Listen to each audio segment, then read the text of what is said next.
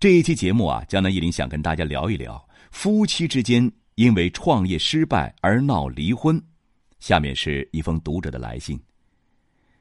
依林老师您好，我经常听您的节目，我觉得您是一个很有智慧的人。近期呢，我的情感生活出现了一些问题，希望能够得到您的建议。我跟我老公啊是经熟人介绍认识的，交往不到一年就结了婚，现在。有一个五岁大的儿子。说说我和他的家庭情况吧。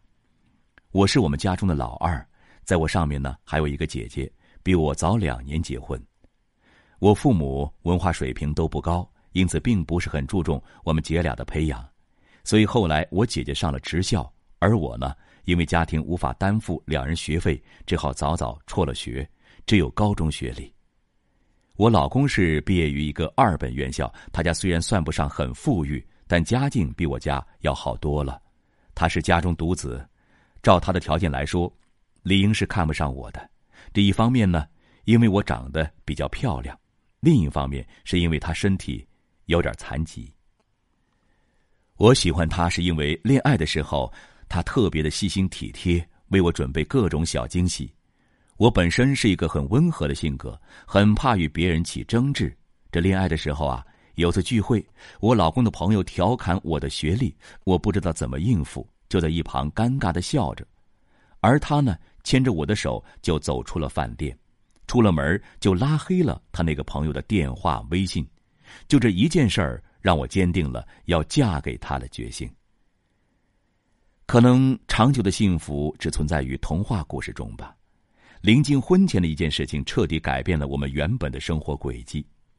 一个雨夜，他在接我下班的途中撞伤了一个闯红灯的人，他的父母出了一大笔赔偿金，他也因此丢掉了工作，家中是一片狼藉。后面婚礼办的也是唉声叹气。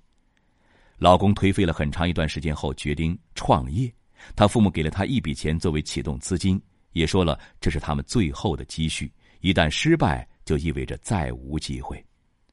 老公觉得呢，这钱不够，想要我出一些积蓄，而我打算把那钱留给孩子，死活没同意。之后见老公不再向我索要，我以为他放弃了。结果呢，前一段时间我去存钱的时候，发现账上的钱款不翼而飞了。同时传来的还有老公生意失败的消息。我质问他是否动了我的积蓄，他满不在乎的承认了。而且还想向朋友借钱继续创业，我很震惊，也对我们之间的婚姻产生了疑问。老公擅自动了我们的存款，还赔得血本无归，导致我对宝宝的未来规划全部落空。他好长时间没有工资，还要靠我来养他。仅凭我的那点工资，只能图个温饱，就连买件衣服都要精打细算，日子过得还不如当初自己一个人的时候呢。我很担心，我老公继续这样任性下去，会对我们的家背负很多的债务。我想知道，我是否应该考虑离婚呢？我该如何处理这个问题呢？我姓施，我老公姓黄，他的阳历生日是公历一九八五年十月十九日八点五十四分。好，将来一您来看一看，您的这位黄先生呢，为乙丑、丙戌、辛卯、壬辰。他的五行属金，生在戌月为正印格，这个具备以下典型特征：一、月和时天克地冲；二、命带伤官见官；三、命中偏财带禄；四、年月财官相生；五、日干与正官相合；六、月支和日支相合。这个有个典型特征，那就是命中的土太多了。生在丑年戌月辰时，三重厚土，有土重埋金之嫌，最喜欢木来克土，也喜欢水来生木和克土，所以以木为用神，水为喜神，五行喜木和水，忌土和金。好，接下来咱们再来看看人生命运吉凶分析。这位黄先生呢，命中以木代表七星妻子。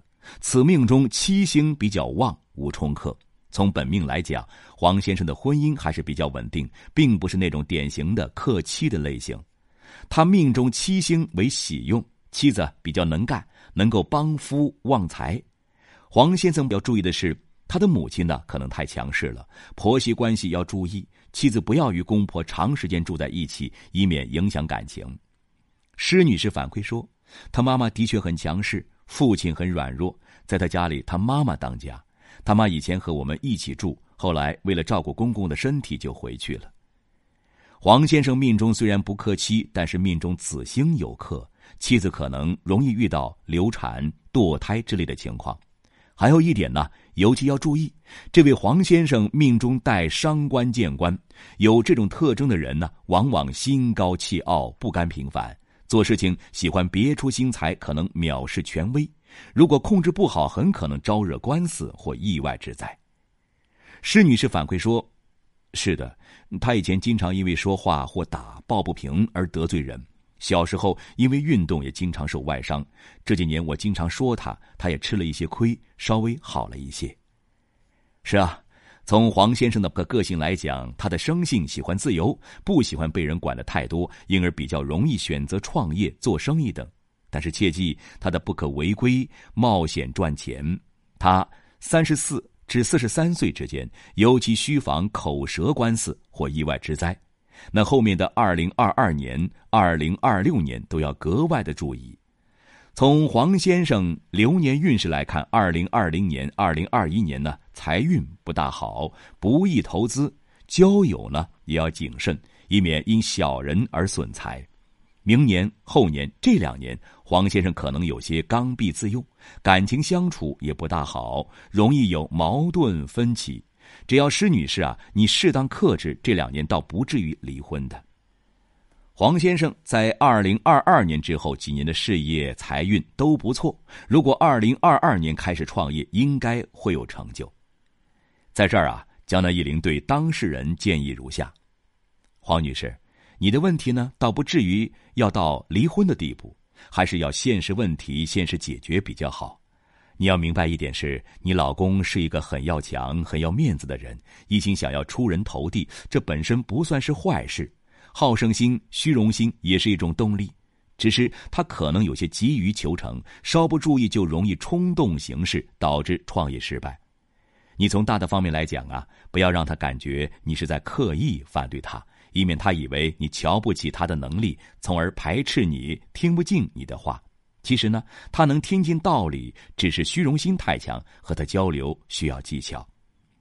江南一林建议如下：第一点呢，你找你老公好好的谈一谈，谈一谈你的财务计划，包括教育子女的问题。想一想，创业赚钱呢是一件好事，但是不能影响家庭的稳定。你们要商量一个存钱的计划，预留足够的资金。第二点呢，江南一林非常不建议像你老公这样贸然借钱或贷款去创业，除非他有了现实的、实际可行的、靠谱的项目。你们这种状态啊，不太适合那种需要投入太多固定资本的创业或生意，偏向技术或服务性比较好。第三点，你老公以后呢有了创业的想法，你最好和他一起商量，你一定要深度参与其中，一起探讨项目的可行性，你不能听之任之。